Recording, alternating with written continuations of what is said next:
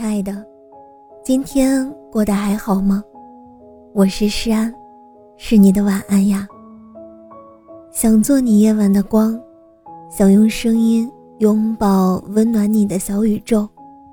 如果你喜欢我的声音，喜欢我的节目，请点击专辑上方的订阅，或者微信公众号搜索“听诗安”，即可收听更多专辑最新动态。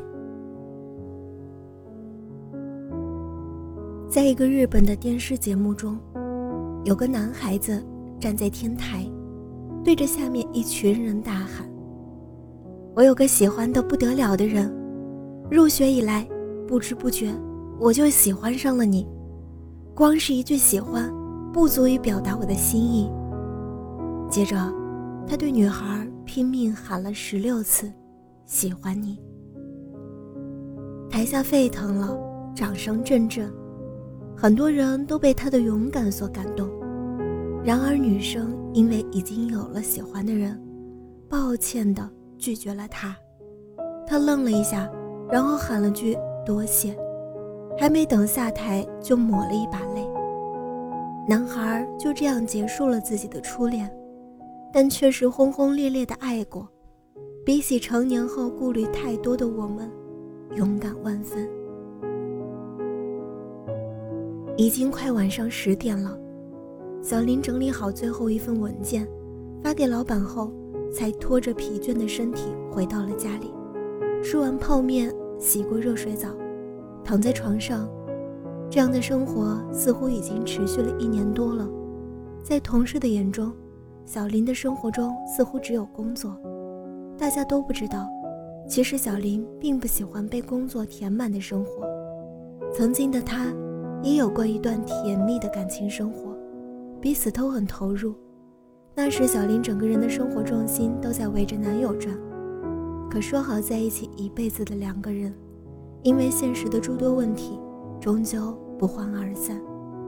分手的那个晚上，小林删掉了男友的所有联系方式，也锁住了内心所有对爱情的向往。以前，怕一生遇不到喜欢的人。会孤独终老，后来才知道，更残酷的是遇到了喜欢的人，最后却分开了。分手后，小林空窗了一年多，有朋友介绍，还有家人张罗相亲，但小林依旧不敢轻易相信一个人开始一段感情。直到上个月，跟朋友的一次饭局，他偶然认识了小学体育老师小凯。与印象中的体育老师不同，小凯除了身形壮硕，但对人温文尔雅、腼腆含蓄，跟小林有着一样的兴趣爱好，喜欢民谣与背包旅行。分别前，小凯主动加了小林的微信。从这以后，小凯每天都会在微信上对小林嘘寒问暖，偶尔也会穿着一身的球衣，提着一筐水果。跑到小林的公司，拿给他之后，又飞奔回学校上课。一开始，小林也只是礼貌性的回应小凯几句，因为他觉得小凯只不过是一时对自己的好感罢了。可没想这样，这样的陪伴悄无声息的伴随了三个月。小凯的追求并不像其他男生那样火力全开，他只是默默的给予小林关心。绝不会打扰小林的生活。慢慢的，习惯了小凯的陪伴，也重燃了对爱情的向往。没有大喜大悲，就这样自然而然的在一起了。其实，不是不敢爱，是因为我们怕最后爱得越深，伤得越痛。就像诗人顾城所说：“你不愿意种花，你说。”我不愿见它一点点凋落。是的，为了避免结束，你避免了一切开始。可这一切看起来是多么幼稚与荒谬！你因为之前失败的感情经历，而放弃了对未来美好爱情的向往与追求；因为害怕再一次受伤，而选择了拒绝接受爱情。我们真的。要因为几棵歪脖子树而放弃整片森林吗？外形、收入与社会地位等现实因素，给我们许多无形的压力，让我们感受到自卑与懦弱，尤其是在喜欢的人面前，我们觉得配不上心动的人。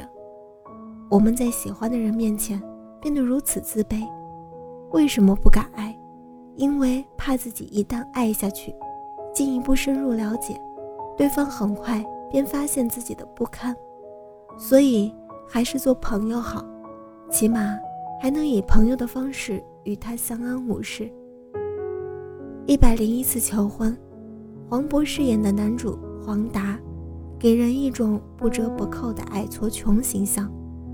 可是他对美好爱情与婚姻生活充满着无限的向往，哪怕已经遭遇了一百次的求婚失败。